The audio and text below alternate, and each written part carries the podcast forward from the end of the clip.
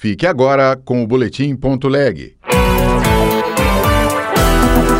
Boletim.leg. As últimas notícias do Senado Federal para você.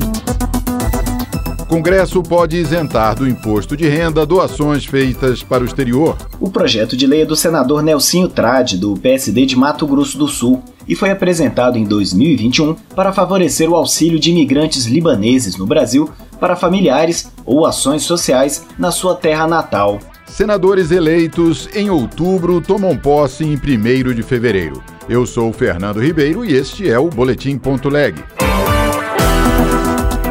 Já está na Câmara dos Deputados o projeto aprovado pelo Senado que isenta do imposto de renda os valores recebidos a título de doações ou herança a não residentes no Brasil.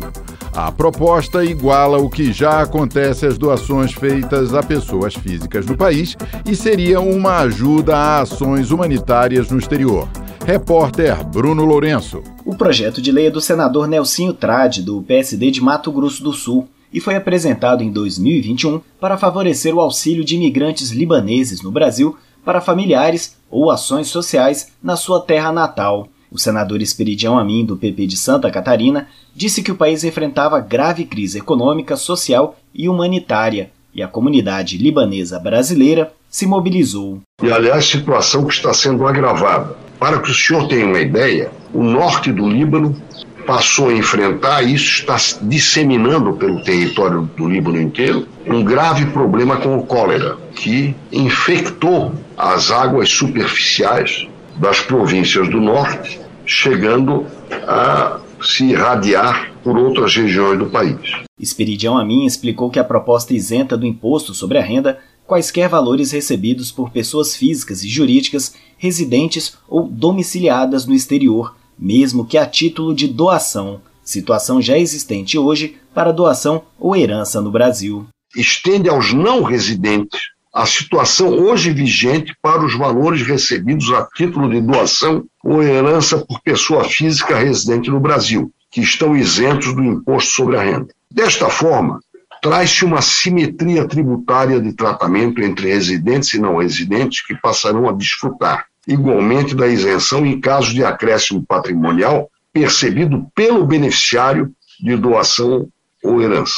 Esperidião Amin ressaltou que a isenção é especialmente importante para o Líbano por conta das dificuldades do momento e porque a tributação para doações a brasileiros lá residentes tem uma alíquota de 25%, superior à média de 15%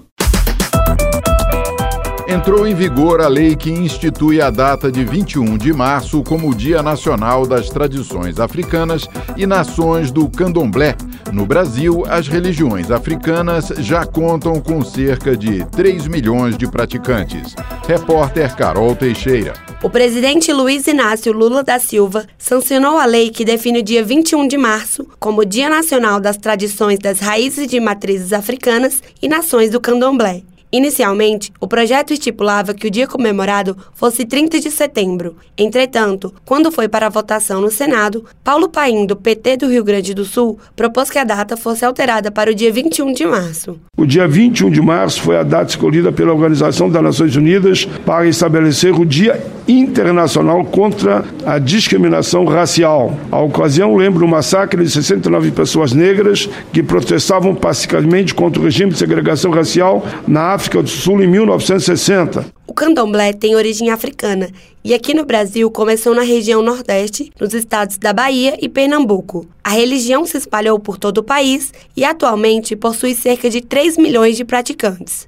A crença foi proibida e discriminada por séculos, com seus praticantes tendo sofrido prisões e perseguições. E fazia o uso do sincretismo como forma de legitimação, associando os orixás aos santos católicos. Os senadores e os deputados eleitos em 2 de outubro do ano passado vão assumir seus mandatos no Congresso Nacional no dia 1 de fevereiro. Após a posse, os parlamentares das duas casas vão decidir, por meio de eleições, quem irá presidir o Senado e a Câmara dos Deputados nos próximos dois anos. Já no dia seguinte, 2 de fevereiro, acontece a abertura oficial do ano legislativo com a leitura da mensagem do presidente Luiz Inácio Lula da Silva ao parlamento.